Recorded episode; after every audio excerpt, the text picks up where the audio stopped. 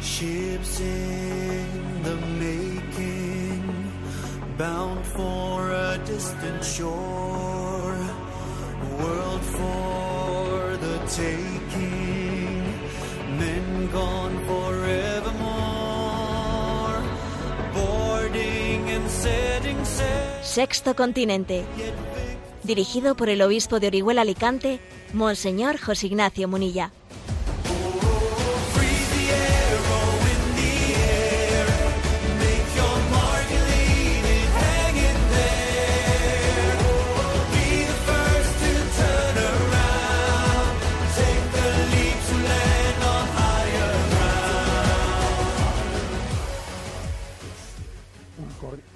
Cordial saludo a todos los oyentes de Radio María. Un día más, con la gracia del Señor, nos disponemos a realizar este programa llamado Sexto Continente, que lunes y viernes de 8 a 9 de la mañana, una hora menos en las Islas Canarias, realizamos aquí en directo en Radio María España. Sabéis que este programa quiere ser un poco como un periscopio, un periscopio que otea, otea nuestra actualidad y quiere también hacer un comentario de ella desde la doctrina social de la Iglesia, a la luz del Evangelio. A la luz del Evangelio se comprende muchas cosas, se busca un sentido, un sentido a la vida y a la historia, y se tiene también una capacidad crítica de lo que ocurre a nuestro alrededor. Y digo todo esto porque voy a comenzar eh, con un comentario crítico de un reportaje que ha hecho esta semana el diario El Mundo. Ellos le llamarían periodismo de investigación, señores, fíjate tú, periodismo de investigación. Y el asunto es que dos reporteros o dos reporteras del mundo han estado pues mm, infiltradas, ¿no? Visitando parroquias de Madrid y pidiendo entrevista, ¿no? de acompañamiento espiritual con los párrocos. No sabemos si en el contexto del sacramento de la confesión o en el contexto más bien de el acompañamiento espiritual, bueno, manifestándoles como si tuviesen ellas un problema de identidad sexual, de lesbianismo, etcétera, y entonces eh, pidiendo consejo espiritual, claro, con, con grabadoras, eh, grabando las conversaciones para ver lo que los sacerdotes les, les decían. ¿eh? Y entonces, bueno, pues ahí viene el reportaje del mundo y dice, red de iglesias católicas, ¿eh? no te lo pierdas la palabra red de iglesias, infiltradas en las prohibidas terapias de conversión para gays y lesbianas. ¿eh? Entonces, bueno, ahí viene como que se han infiltrado y lo que vienen a decir es que fruto de esa infiltración, pues dice que los sacerdotes eh, están en el fondo haciendo terapias eh, de conversión eh, para gays y lesbianas. ¿Y eso por qué lo dicen? Pues lo dicen porque cuando, cuando han, se han entrevistado con esos sacerdotes, pues claro, el acompañamiento espiritual que han recibido de esos sacerdotes, las palabras que han recibido, pues han sido no precisamente la que la que la ideología LGTB, eh, la lectura que pretende hacer de una tendencia homosexual, sino que han recibido otra lectura diferente, una lectura en la que le han le han dado una luz, unas pautas, pues para vivir, ¿no? Pues esa realidad de una hipotética pues tendencia homosexual desde otros parámetros, desde el parámetro del humanismo cristiano y desde el parámetro de una antropología cristiana y teniendo como como punto de referencia, como meta de nuestra vida, pues vivir la, la virtud de la castidad, que es la que nos abre también a, la espiritualidad de la esponsalidad, ¿no? Bueno, pues entonces, claro, eso es una terapia, claro, decir algo distinto, ¿eh? decir algo distinto de lo que es el pensamiento único LGTB, eh, pues es una terapia de conversión. Bueno, en la Iglesia Católica siempre se nos llama la conversión, eso es cierto, se nos llama, se nos llama a la conversión, convertíos y crecer el Evangelio. Bueno, pero en donde me quiero centrar en mi, en mi comentario, yo ciertamente voy a decir que, que ni siquiera, o sea, como resulta que la noticia es de pago y hay que pagar para entrar a leerla, yo ni siquiera, vamos, para rato voy a estar yo pagando eso. ¿eh? No he entrado a leerlo y estoy comentando únicamente el hecho. Y además, me importa poco lo que diga en el interior. Yo quiero centrarme en el hecho, en la gravedad que supone de que unos periodistas tengan esta falta de respeto al ámbito íntimo de la conciencia, a la, violación tan grave que supone de la intimidad de la conciencia de que unos periodistas con, eh, con, grabadoras ocultas, etcétera, ahí se adentren en el ámbito bien sea del sacramento de la confesión o bien sea del encuentro del acompañamiento espiritual, ¿no? es algo gravísimo, es algo gravísimo. ¿eh? Nos imaginamos, por ejemplo, lo que sería, ¿no? Que alguien fuese al despacho de un psicólogo y le hablase ahí de sus problemas, y entonces esté con una con una grabadora viendo lo que el psicólogo dice, ¿no? Y después lo publicase en un periódico metiéndose contra el psicólogo, eh, a ver, todo el mundo entendería que eso ha sido una violación de un ámbito de la profesionalidad, de, de una auténtica, un auténtico abuso y violación de ese ámbito de encuentro entre un profesional y una y un cliente, ¿no? Bueno, pues si eso lo vemos con claridad, ¿cómo es posible que en algo tan íntimo como es la, la apertura de la conciencia para pedir ayuda, ¿no? Para pedir acompañamiento, ¿no? Se, se, llegue a realizar esta invasión tan grande. Es increíble, ¿no? Es, es una, por otra parte, es un signo de cómo hay un pensamiento único, un pensamiento único que es asfixiante, ¿no? Os vamos a espiar para ver si pensáis algo distinto. Os vamos a poner micrófonos ¿eh? para ver si eh, si vuestro pensamiento no coincide con el pensamiento dominante. Pues mira, no hace falta que me pongas un micrófono. Ya te lo digo yo por las ondas. Eh, te lo voy a decir por la radio. Y te voy a decir que tu forma de hacer periodismo es muy poco profesional. Es muy poco profesional. Y te voy a decir también que aunque ante un sacerdote uno puede ocultar pues una, una grabadora, una cámara, ante Dios no puede ocultarla. Y te voy a decir que la conciencia de las personas es un ámbito sagrado, un ámbito sagrado en el que uno abre su conciencia ante quien cree que le puede ayudar, quien cree que le puede orientar, ¿no? La conciencia es un terreno sagrado en el que uno tiene que eh, descálzate y, y, y no pretendas, ¿no? Mm, invadir una conciencia, sino en la medida en que ella pide ayuda y se deja ayudar. Por lo tanto, es un acto muy grave. No es la primera vez que esto ocurre. ¿eh? Ha ocurrido con cámaras de televisión española, bueno, perdón, española no, Telecinco y otras ¿eh? y otras televisiones. Y ahora lo vemos pues en un periódico, un periódico que se dice liberal. Fíjate tú, ¿eh? qué concepto tenemos aquí de ser liberal Oiga, ser liberal no era, no era ser liberal, que cada uno tuviese libertad para hacer lo que... Sea, ¿Qué significa la palabra liberal? Pero si este periódico se decía liberal, usted, ¿por qué está invadiendo la conciencia de las personas? Usted, a, la gente, ¿por qué no le deja ser ella misma? Déjele usted a, a cada uno ¿eh? pues saber dónde abre su conciencia. Y usted que, se, usted que es un periódico liberal, no es capaz de respetar ese ámbito de conciencia. Es curioso, ¿eh? porque eh, en el ámbito político, político español se dice, por ejemplo, que este periódico es de derechas, ¿no? Y otros, pues yo qué sé, pues El País o lo que sea, es un periódico de, de izquierdas. Así, se, así se, se califican las cosas, ¿no? Pero lo cierto es que en el momento actual un secularizado de derechas piensa exactamente igual que un secularizado de izquierdas. Es, que es lo mismo. Luego aparentemente discuten. ¿eh?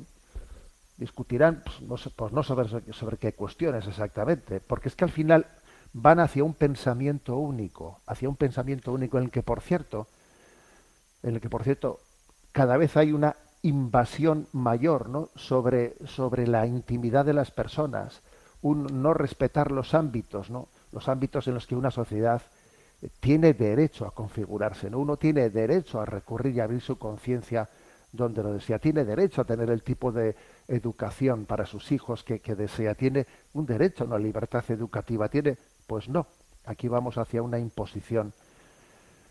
Bueno, pues eso, me parecía adecuado, ¿no? Me parecía conveniente mm, hacer un comentario sobre esta, sobre este episodio, sobre este episodio de que no es el primero, por desgracia, pero que es un, una violación de la intimidad de la conciencia, pues, pues muy grave.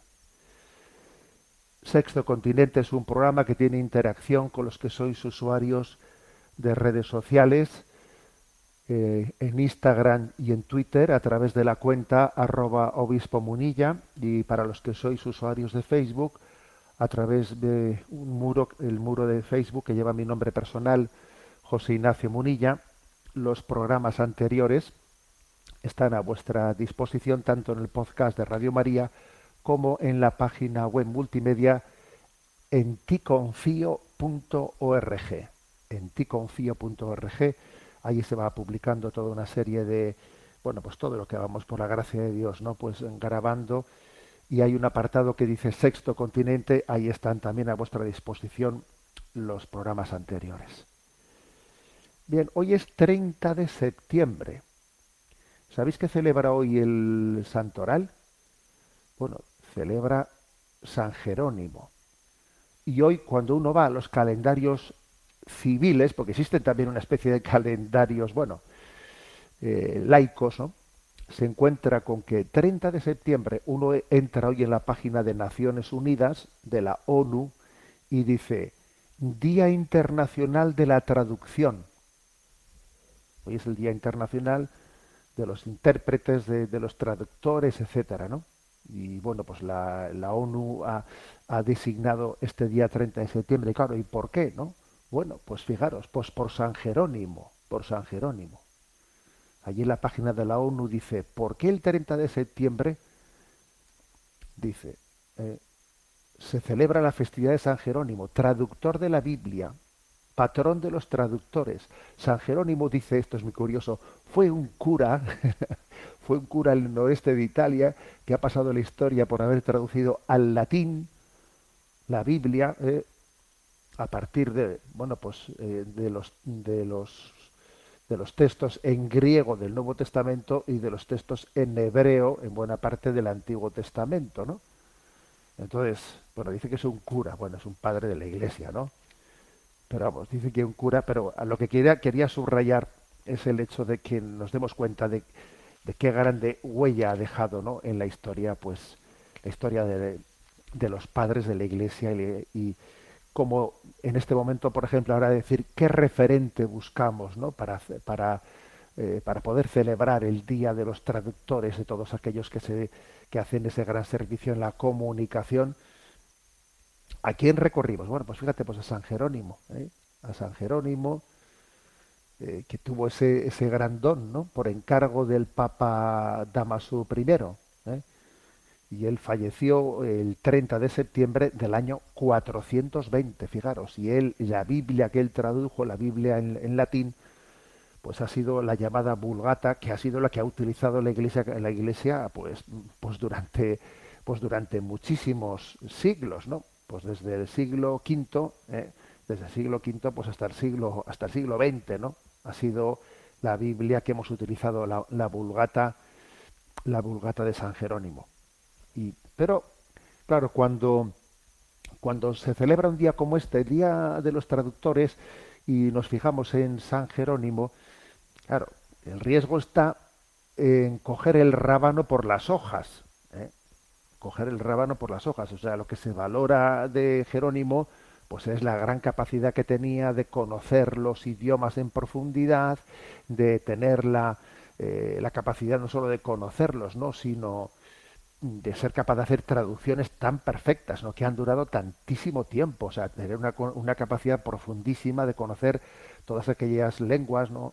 Bueno, y entonces dice uno, claro, valorar eso en San Jerónimo, estoy convencido que si estuviese él aquí escuchándonos diría, oye, mira, no cojáis el rábano por las hojas, que eso es, a mí esa capacidad de traducir me la dio, me la dio, es un don del espíritu, ¿eh? pero no para que tú valores no pues la traducción por la traducción no sino para que tú valores el contenido aquí lo importante es el contenido porque también se puede ser traductor de tonterías, de frivolidades.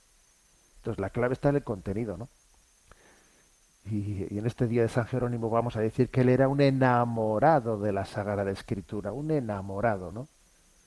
Él subraya mucho la alegría, no solo la importancia de familiarizarse con los textos bíblicos, ¿no?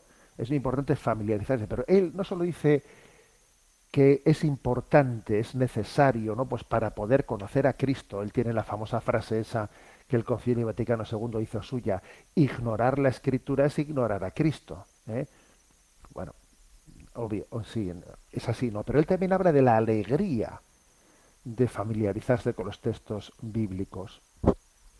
Dice, ¿no? En una en una de sus cartas epístolas ¿No te parece que estás ya aquí en la tierra, en el reino de los cielos, cuando vives entre estos textos?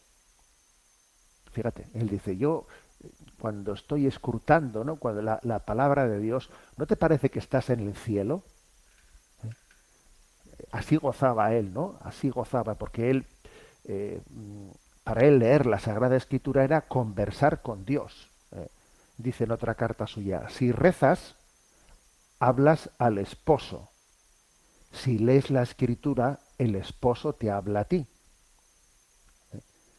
Pues esto, eh, esto es así, ¿no? Y dice también a sus hijas espirituales, amad la escritura y la sabiduría os amará. Amadla tierna, tiernamente y os custodiará. Honradla y recibiréis sus caricias que sea para vosotras como vuestros collares y vuestros pendientes. ¿Cuáles son mis collares? ¿Cuáles son mis pendientes? ¿Cuáles son mis adornos? Bueno, la palabra de Dios. Es la palabra de Dios la que me adorna, la que, la que me, me acaricia, ¿no? Bueno, pues esto es lo principal de San Jerónimo, que eso obviamente no viene en la página de la ONU. ¿eh? La, en la ONU, pues ya sabemos, ¿no? Pero bueno, nos, honra mucho, obviamente, ¿no? Que, que el día 30 de septiembre sea el día de los traductores. Pero somos conscientes de que lo principal de San Jerónimo no fue pues su habilidad tan grande con los idiomas, ¿no? sino lo, lo más importante fue el que descubrió en la Sagrada Escritura el gran tesoro, el tesoro de los tesoros, ¿no? San Jerónimo eh, ruega por nosotros. Bueno, vamos adelante en este programa y también voy a deciros que ayer eh, tuve, el, como era el día de San Miguel, de San Miguel Arcángel, que es también patrono del seminario de Orihuela, estuve en el inicio del curso, del curso escolar, y bueno, y, y impartí una charla sobre, una primera charla sobre el Padre Nuestro. Tengo la intención en este curso 2022-2023, si Dios nos da su gracia, de hacer ocho charlas sobre el Padre Nuestro. ¿eh? La primera ayer, Padre Nuestro, que estás en los cielos, y luego pues, las, las otras, las próximas siete a lo largo de los próximos meses, una charla por mes sobre cada una de las peticiones del Padre Nuestro, porque creo que es una hermosa, ¿no? Una hermosa mm, forma de unirnos entre nosotros, eh, pues la de unirnos en torno a esa oración que Cristo no, nos, nos, enseñó. ¿eh? Entonces, la charla la vais a tener a vuestra disposición, pues en, en pocos días estará publicada en la página enticonfio.org y también eh, pues en Radio María seguro que en algún momento también la, la, aprovecharemos, ¿no? Pero yo, aunque sea a modo de, conclusiones prácticas, voy a hacer un pequeño cursus de ocho, ocho consecuencias prácticas ¿eh? de, de la invocación a Dios como Padre, como, como nuestro Padre, ¿no? ¿Qué supone decir Padre nuestro que estás en los cielos, que estás en el cielo? ¿Qué consecuencias prácticas se derivan, se derivan de ello? ¿eh? Es algo tan, tan clave, es algo tan, tan importante, ¿no? Bueno, vamos a ello. ¿eh? Y, y, vamos a decir que, en primer lugar, la primera, ¿no? La primera consecuencia clave es la de nuestra identidad, descubrir nuestra identidad. ¿Yo quién soy? ¿Yo realmente qué soy? ¿De dónde vengo? ¿Soy fruto de una evolución ciega o cómo ha sido eso?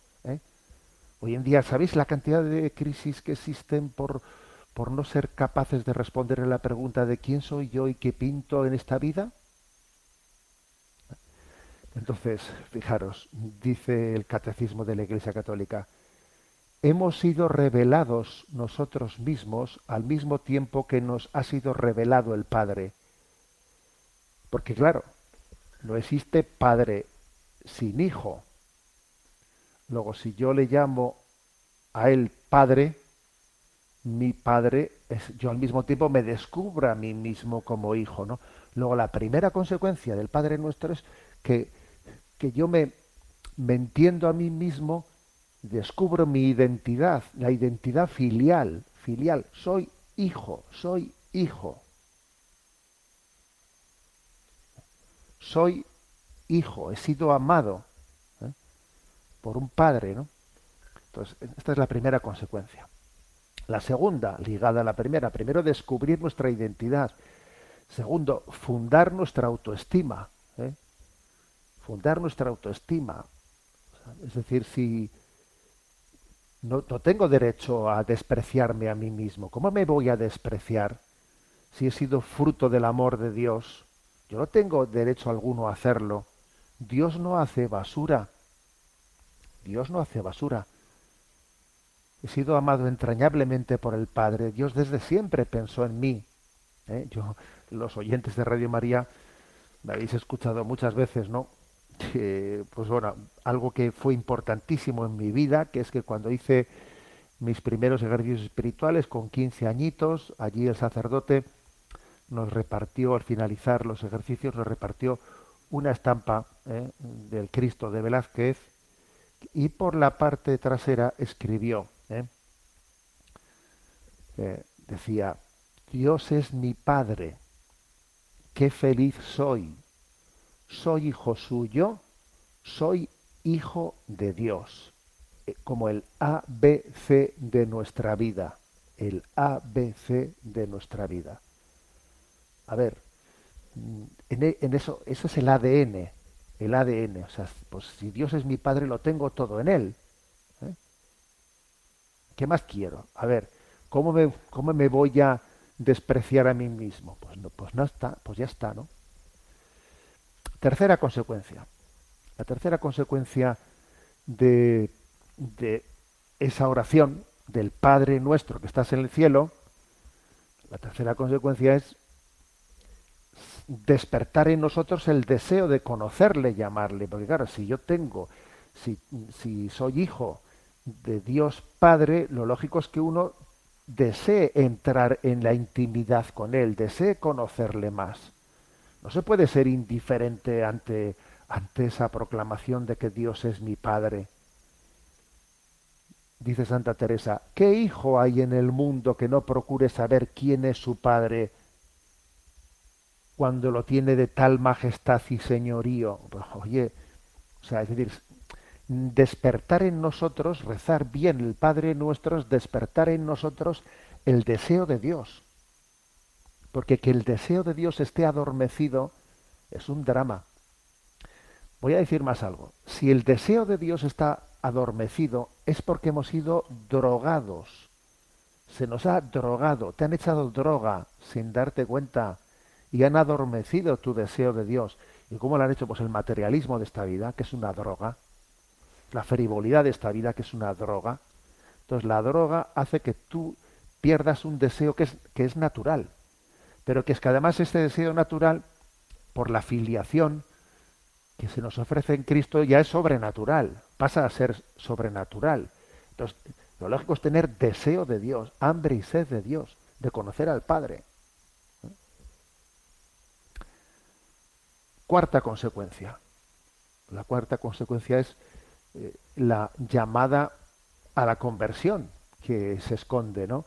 en, esta, en, en, la oración del Padre nuestro. Padre nuestro que estás en el cielo. Hay una llamada a la conversión, porque yo obviamente estoy llamado a, vivir, a comprometerme a vivir como hijo, como un buen hijo. tendré que vivir coherente con la filiación divina, ¿no? Y cada vez tendré que ser más hijo, más hijo. ¿eh? Lo curioso es que en la filiación humana, pues uno según, según va adelante en la vida, cada vez se va independizando más, ¿no? Cada vez se independiza más de su padre y de su madre. Pero con la filiación divina pasa lo contrario. Según vas avanzando, cada vez vives más, ¿no? Esa filiación divina. Cuanto más avanzas en la vida espiritual, cada vez dependes más del Padre, de Dios Padre. Cada vez estás más cerca también de, de, esa maternidad que está expresada, ¿no? En los rasgos maternales de Dios y, especialmente en el rostro de María. O sea, no se va de más a, menos, sino de menos a más. Vamos creciendo, ¿no? En esa, en ese deseo de conversión, en esa llamada a la conversión, vivir como un hijo, vivir. En quinto lugar, en la oración del Padre Nuestro eh, hay una llamada a la unidad de los cristianos. A ver, ¿cómo es esto? Bueno, fijaros que nosotros por el bautismo recibimos la condición de hijos de Dios que nos permite clamar Abba, Padre. O sea, por el bautismo podemos, nos, somos introducidos en la oración del Padre nuestro.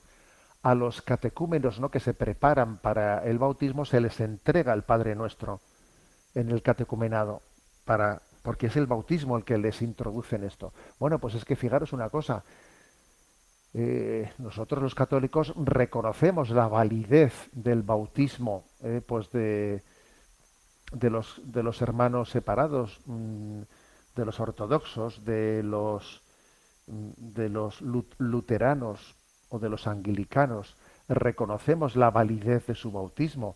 Eh, de hecho, pues, por ejemplo, cuando un luterano, un anglicano, eh, se hacen católicos, no se le pide que se vuelva a bautizar, no, se reconoce la validez de su bautismo. Bueno, entonces, si se reconoce la validez de su bautismo, eso quiere decir que participan también de esa filiación divina, que son verdaderamente hermanos nuestros, que esa relación que, que, que tenemos con, con el Padre de ser, de compartir la filiación divina de Jesucristo, también la tienen, ¿no? Pues los que han sido bautizados en las iglesias que ahora no están en, la plena comunión ¿no? con Roma.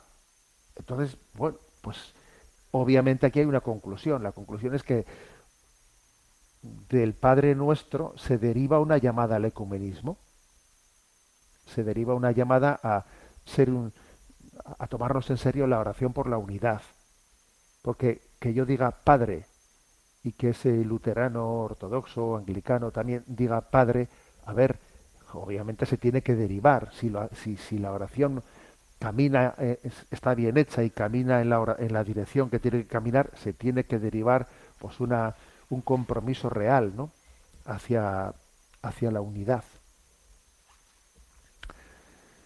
En sexto lugar, sexta consecuencia, ¿no? Sexta consecuencia de, esta oración. Eh, la sanación de la herida de la paternidad. A ver, existe una gran herida herida de la paternidad. Hay una gran herida.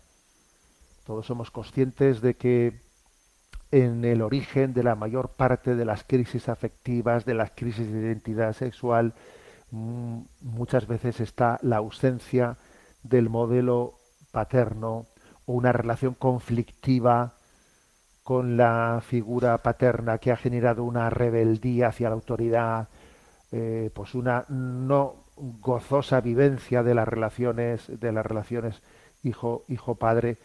Bueno esto hoy en día lo, lo, vemos con, con, mucha claridad no y los y los psicólogos que, que tienen una mínima libertad y valentía pues para pensar por ellos mismos y para para responder a la lectura que hacen de la realidad y no de una ideología ¿eh? una ideología que, que básicamente lo que hace es, es, negadora de la antropología, pues es que lo ven con claridad, claro. ¿no? Existe una gran herida, herida de, de la paternidad, ¿no?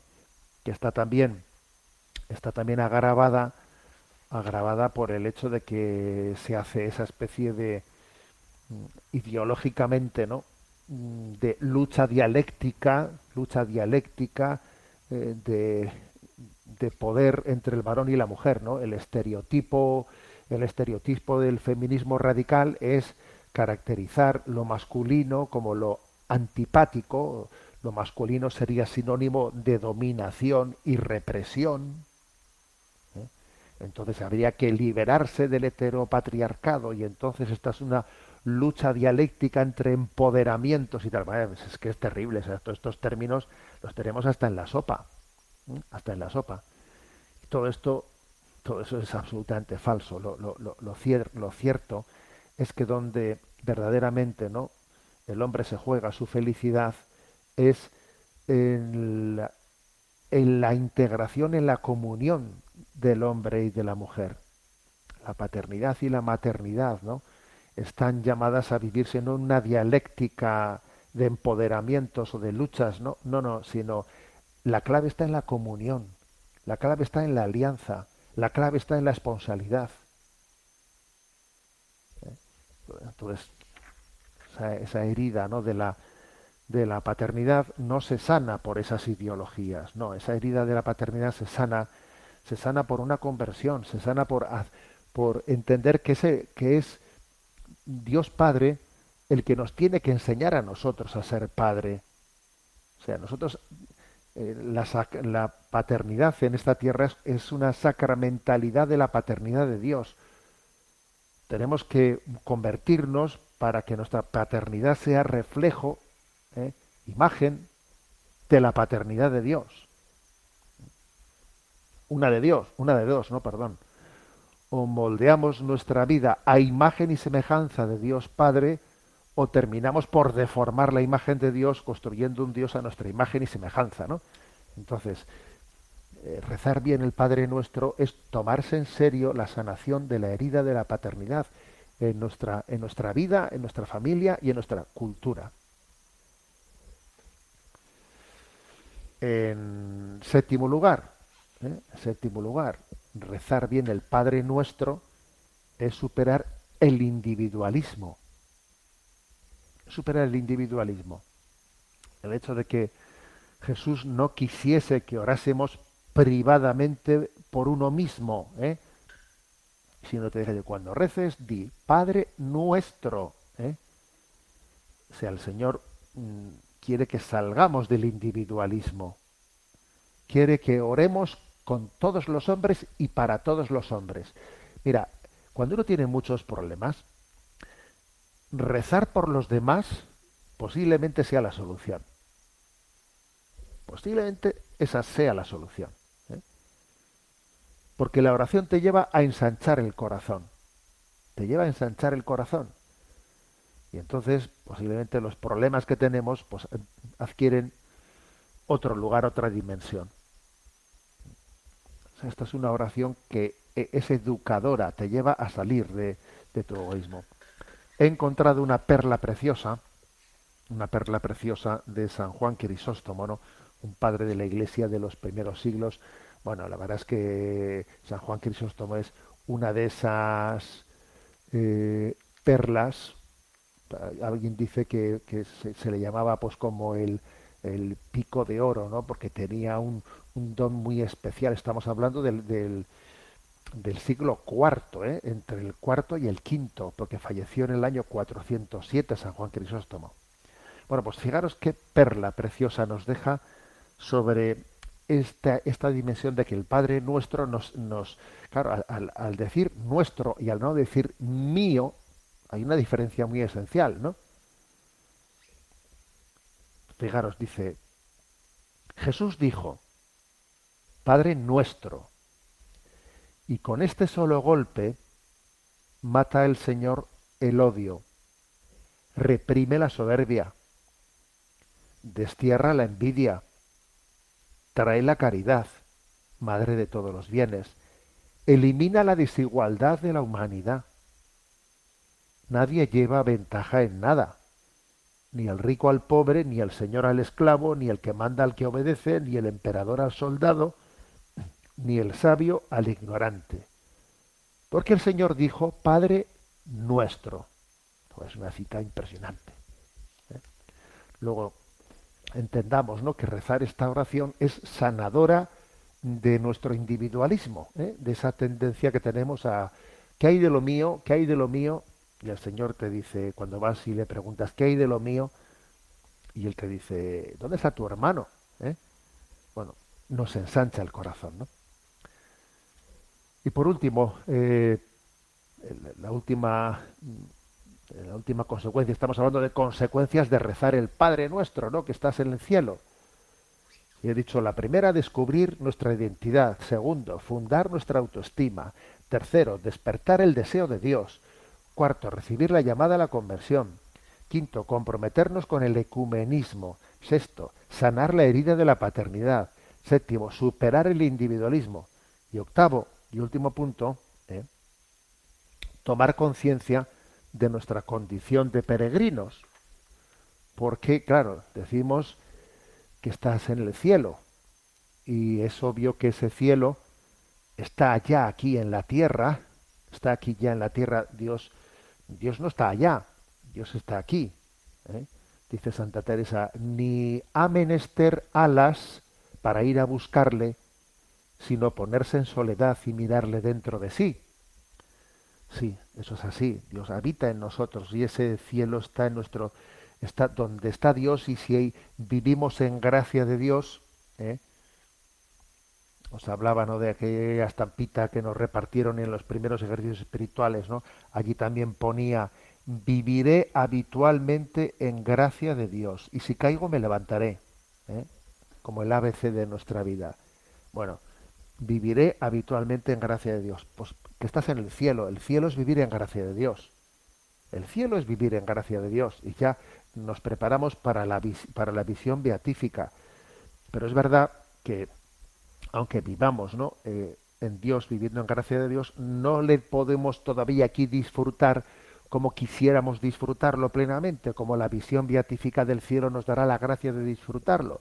Luego, rezar el Padre nuestro que estás en el cielo es gozar, disfrutar aquí ya de la condición divina, pero sabernos peregrinos hacia el cielo sabiendo que solamente allí podremos vivir en plenitud este gozo y, esta paz y esta alegría que nos da la, la, la conciencia filial que nos da el Padre nuestro. Bueno, como os digo, eh, pues tendremos la oportunidad a lo largo del curso de ir eh, explicando pues en ocho charlas el Padre Nuestro y ahí se irán publicando y estarán a vuestra disposición y yo me iré haciendo algún pequeño eco aquí pues en Sexto Continente según las vayamos haciendo. Bueno, me he acordado, eh, obviamente, a la hora de hacer este pequeños cursos sobre consecuencias prácticas ¿no? del rezo del Padre Nuestro, me he acordado de una, una grabación que hizo San Juan Pablo II. Era un hombre, la verdad es que atrevido, ¿no? Tenía buena voz, tenía buena voz. Y entonces hizo una grabación sobre eh, el Padre Nuestro con el título de Abba Pater, Abba Pater, cantado por San Juan Pablo II. Bueno, es también pues, se han hecho esa especie de producciones, ¿no? producciones que obviamente San Juan Pablo II no fue a un estudio para grabar allí esta canción, sino que eh, quienes la han realizado tomaron, tomaron el audio de cómo San Juan Pablo II la cantó en un estadio y luego han hecho pues la siguiente maravilla, la siguiente producción de este canto de Abba Pater de San Juan Pablo II.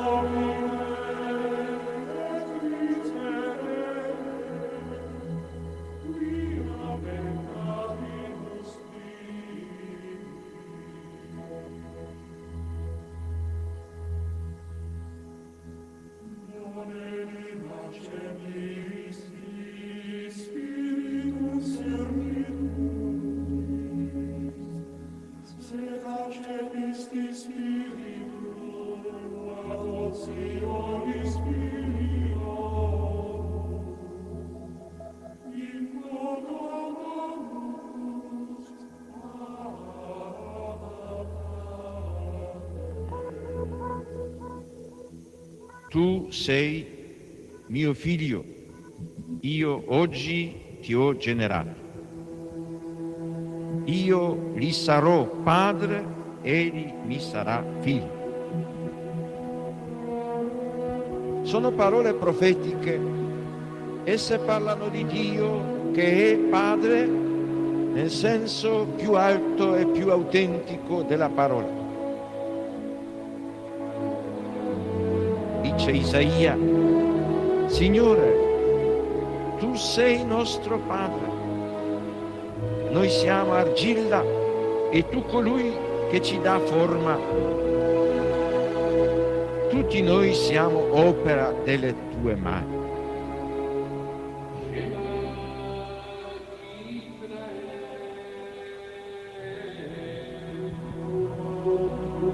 Sion ha detto, il Signore mi ha abbandonato, il Signore mi ha dimenticato. Si dimentica forse una donna del suo bambino? Anche se ci fosse una donna che si dimenticasse, io invece non ti abbandonerò mai.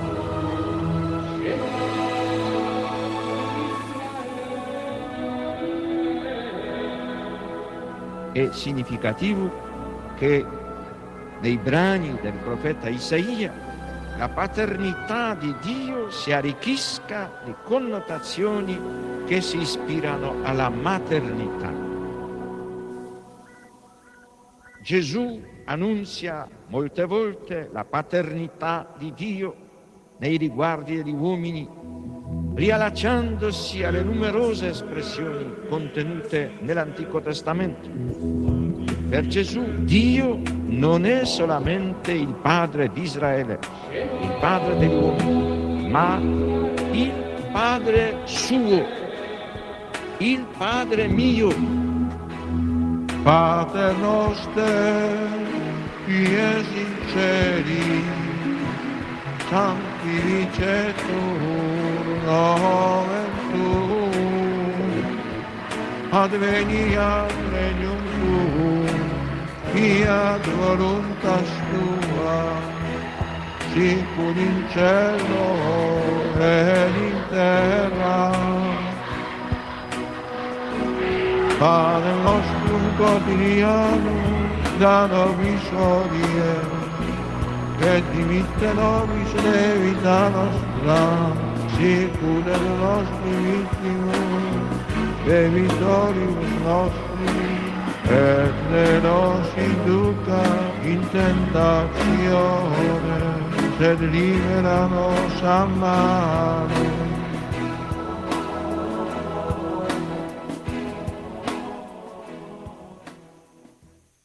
Bueno, un maravilloso documento de este Abba Pater de San Juan Pablo, San Juan Pablo II. Continuamos la andadura de este sexto continente. Sabéis que hay un correo electrónico habilitado para vuestra participación, para vuestras preguntas. Es sextocontinente arroba radiomaria.es, sextocontinente arroba radiomaria.es. A Marta, que está en la emisora, le vamos a pedir que nos vaya presentando las preguntas que han llegado. Adelante, Marta. Muy buenos días, Monseñor. Desde Argentina nos escribe Diego Pelasini. Queridísimo Padre Obispo José Ignacio, agradezco a Dios y doy gloria a Él por su vocación y generosa respuesta que hace tanto bien a los fieles de todo el mundo. Hoy es común que por querer ser todo de Dios y amar su voluntad nos tilden de fanáticos. ¿Podría usted, si fuera tan amable, darme argumentos para rebatir este ataque? Le agradece desde ya Diego, desde la Arquidiócesis de La Plata, en Argentina. Bueno, claro, es que cuando se hace eh, pues una acusación a otra persona de ser eh, fanático, claro, posiblemente puede ocurrir que en realidad quien se esté retratando, claro, dependiendo de la- de la- del caso concreto, pero es posible que quien se esté retratando sea quien hace esa afirmación y segundo, que en el fondo también esté descubriendo el contexto cultural de relativismo en el que vivimos, porque claro, ¿eh? Vivimos en una en un contexto de relativismo en el que la sola existencia de una revelación de Dios, que Dios ha hablado al hombre y pide la respuesta del hombre, pues resulta escandalosa. Por ejemplo, por ejemplo, a ver, en el Evangelio de hoy, que es el Evangelio de hoy que se proclama en este 30 de septiembre, que coincide con el viernes de la semana 26 del tiempo ordinario, por vamos, hoy, sin ir más lejos, ¿no? El Evangelio comienza diciendo, ¿no? Jesús dice, ay de ti Corazaín, ay de ti Besaida, porque si en Tiro y en Sidón se hubiesen hecho los milagros que se han hecho, vosotros hace tiempo que habrían creído. Y tú, Cafarnaún, o sea, reprocha, reprocha a Jesús a quienes, eh, habiendo recibido la predicación eh, y habiendo visto los signos de salvación que él ha venido a realizar, no quieren creer, no se abren a creer. Y entonces les reprocha con fuerza, les habla de su responsabilidad. Fijaros qué gran, que es un drama, es dramático que estáis rechazando eso. ¿no? Claro, en nuestra cultura dirían, oiga, pero qué fanático es usted, pero qué fanático. O sea, cada uno que quiera, que crea el que quiera creer, y el que no quiera creer, que no crea. Aquí que, bueno, esto es cuestión de sensibilidades, ¿eh? Pues a unos les son, unos son del Barça, otros son de Madrid, unos tienen fe y otros no tienen fe. A ver, nuestra cultura piensa en estos parámetros, piensa en estos parámetros. Entonces, claro, desde estos parámetros, ah, cuando, cuando Jesucristo se presenta diciendo eh, que es el enviado del Padre para la salvación del mundo y que no acoger a Jesucristo es rechazar la salvación, claro, pues entonces es un fanático es que claro, algunos identifican fanático con tener fe. Con tener fe. Claro, entonces, claro, pues no, no, pues no hay más preguntas, señoría, que diría el otro. ¿eh? Porque claro, está, ese es el problema. Para usted le parece que tener fe es ser un fanático, ¿no? O se dice, es un radical, es un radical. Bueno, a ver, ¿qué es un radical? ¿Alguien que se toma en serio lo que cree? Alguien que se lo toma en serio, porque la palabra radical quiere decir ir, ir a la raíz, ir a la raíz. Y un cristiano, en principio, tiene que ir a la raíz del Evangelio. Tengo que ir a la raíz del Evangelio, ¿no? Y ver, y ver cómo también a Jesucristo pues le rechazaron por presentarse, eh, por presentarse como enviado del Padre y por presentar su palabra como palabra de vida para todo el mundo. ¿eh? O sea que, mm, claro, es por otra parte, por otra parte es que es que esto tiene su lógica, tiene su lógica en, en un mundo de relativismo, en el mundo en el que en el que se rechaza la existencia de una verdad, una verdad suprema ante la que el hombre está llamado, no está llamado a conocer en su plenitud, a abrirse a ella, a convertirse frente a ella y a transformar su vida desde esa verdad y desde ese amor supremo, claro. Si negamos ese punto de partida, pues entonces eh, aquí lo único que cabe hacer es intentar moderar nuestros eh, egoísmos para que no choquen demasiado. Es lo único que, es lo único que cabe hacer. ¿eh? Pues la única ética consiste en una, venga, vamos a intentar arbitrar, hacer un, un, arbitraje entre egoísmos, entre egoísmos para que no choquemos demasiado. En el fondo, a eso se reduce la ética. Bueno, pero ¿qué quieres que diga? Pues es que nosotros partimos de la revelación de Dios. ¿eh? También creo que es importante no ser vulnerables a las críticas. A ver, creo que sí que hay que tener sensibilidad para aprender de toda crítica lo que haya que aprender. ¿eh? Porque también se puede aprender de las críticas, pero no ser vulnerables ante ellas, porque claro, pues porque eso nos puede en el fondo mm, eh, apartar de del camino de seguimiento a Jesucristo, porque Él nos habló, no tengáis miedo, si al Maestro le han perseguido, también le perseguirán a los discípulos. ¿eh? Adelante con la siguiente pregunta. Una oyente llamada Ana Carboneras nos plantea, soy una oyente de Radio María y comienzo por agradecerle su servicio en favor de la aclaración de tantas dudas que hoy se nos plantean. Me gustaría que nos informara sobre la fecundación in vitro. Es un tema del que no se habla nunca porque creo que su práctica se ha extendido tanto que se ha llegado a normalizar. A mí esto me parece una aberración, dado que deja fuera a Dios, que es dueño absoluto de la vida. Espero poder escuchar su enseñanza al respecto, que como siempre será de gran provecho y formación de nuestras conciencias. Bueno, obviamente en este apartado en el que estamos de responder eh, así algunas dudas de forma muy breve, no cabe la posibilidad de, de profundizar en ello en profundidad. Eh, Remito, remito a quien quiera esto estudiarlo con profundidad a la página anticonfío.org. En ella están, eh, hay un apartado de catecismos, con el catecismo mayor explicado en Radio María.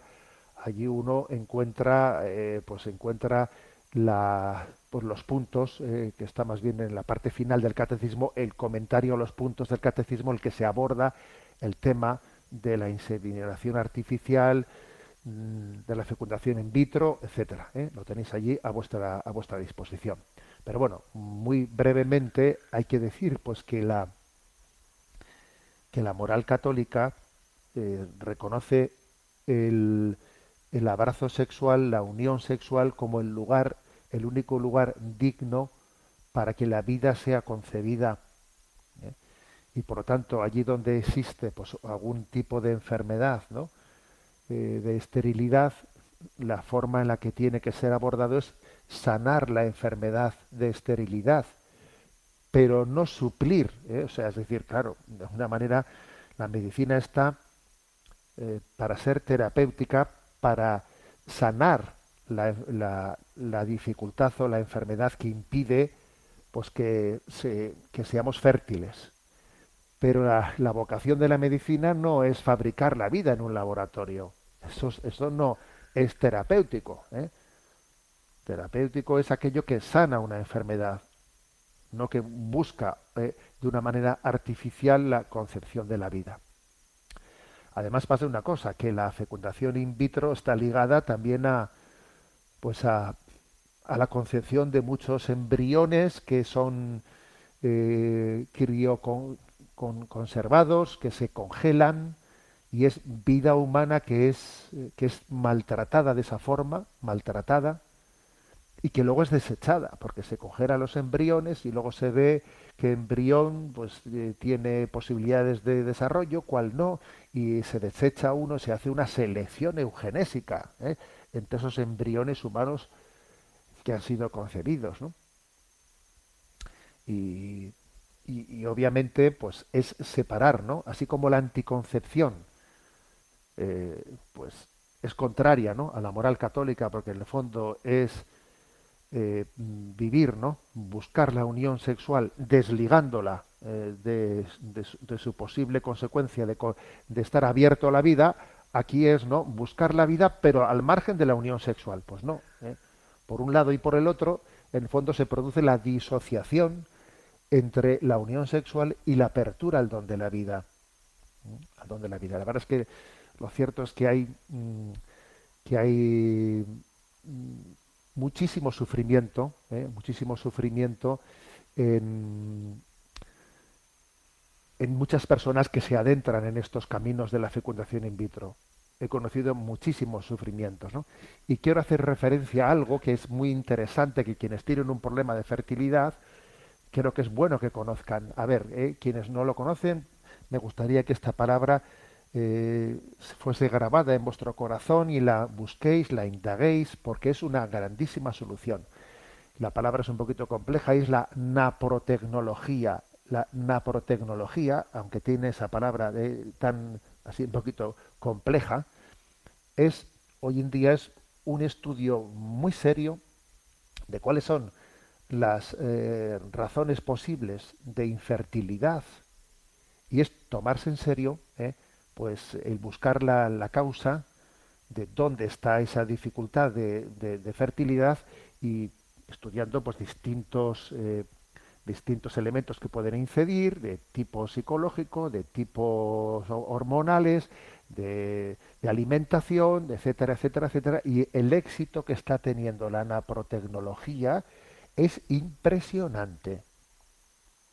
Eh, tanto por ciento de personas que en teoría no podían eh, no podían eh, concebir que eran infértiles, que les habían dicho tiene usted que ir, no tiene más remedio que ir a la fecundación in vitro, a la inseminación artificial, etcétera, ¿no? Y que, sin embargo, en la naprotecnología, el tanto por ciento de los que han conseguido, pues, pues el buscar eh, abrirse, a- conseguir el embarazo, es altísimo. Pero cuando digo altísimo, es altísimo. ¿eh? Entonces, claro, es que es curioso, ¿no? Es- estamos haciendo una dejación de la búsqueda de las causas de la infertilidad. Parece como si la medicina hubiese hecho dejación ¿no? de, su, de, su vocación terapéutica para, bueno, pues que este es el, este es el gran negocio, el negocio de las clínicas de fecundación in vitro, claro, porque, porque ahí sí que gano dinero, mientras que si yo a una persona, ¿no? La naprotecnología, lo que le hago es ayudar a sanar o a, eh, a comprender por qué estoy teniendo este problema de fertilidad, porque si, si tengo, pues, eh, eh, si estoy bien tratado en esto y en esto, puedo, claro, eso ahí no se ganan los dinerales que se ganan en las clínicas de la fecundación in vitro. Entonces, quedaros con esto, naprotecnología, naprotecnología, porque son miles, decenas de miles, gracias a Dios, ¿no? De niños los que están viniendo al mundo por gracias a este conocimiento de, la, de las causas de la de la de la infertilidad. ¿eh? Y claro, y esto, alguno igual dirá, oiga, pues yo no había oído hablar nunca de eso. Pues esto es una de esas grandes verdades, uno de estos grandes tesoros que se están ocultando. ¿eh? Se están ocultando porque, claro, pues porque no interesan. Porque, claro, esto es contra eh, hacerle, hacerle la competencia, ¿no? Esto es como cuando alguien se pone en la puerta de un abortorio, que por cierto, saludo a todos aquellos que están en estos días haciendo la campaña de 40 días, de que alguno estará escuchando estas palabras desde la puerta de un abortorio donde está rezando. Entonces os, os saludo, ¿no? Y claro, pues esa persona que está a la puerta de un abortorio queriendo rezar y dar una alternativa a las personas que abortan, pues es algo así como si la, la, la naprotecnología le quita el negocio pues a la clínica de fecundación in vitro, ¿sabéis? Pues es una cosa parecida. ¿eh? Tenemos el tiempo cumplido. Me despido con la bendición de Dios Todopoderoso, Padre, Hijo y Espíritu Santo. Alabado sea Jesucristo.